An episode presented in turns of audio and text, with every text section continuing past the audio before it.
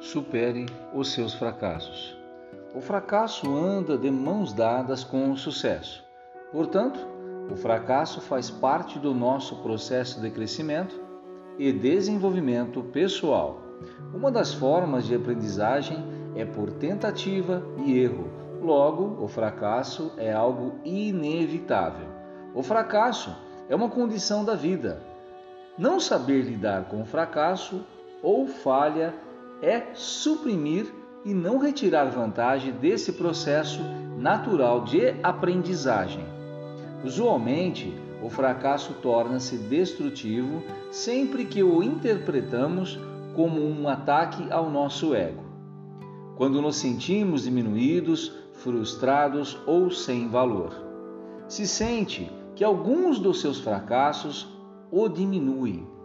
Olhe-os como resultados e não como se fizessem parte de si ou daquilo que você representa.